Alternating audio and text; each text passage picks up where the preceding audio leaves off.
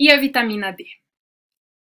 Um outro posicionamento da vitamina da SBEM relacionado ao uso da vitamina D, ele foi muito claro. Lá atrás, eu comentei, os estudos relacionados ao coronavírus, eles estão progredindo. Nós temos poucos dados ainda, mas até o momento isso é importante estabelecer. Não foi estudado num contexto, não foi comprovado que a vitamina D é super eficiente para o vírus. Então, quando nós falamos, nossa, precisa da vitamina D para imunidade e tem várias notícias, no contexto do coronavírus, isso ainda não foi comprovado cientificamente.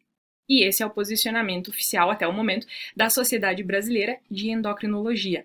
Então, mesmo que ela possa ajudar nesse contexto, o uso dela para esse fim específico não é recomendado.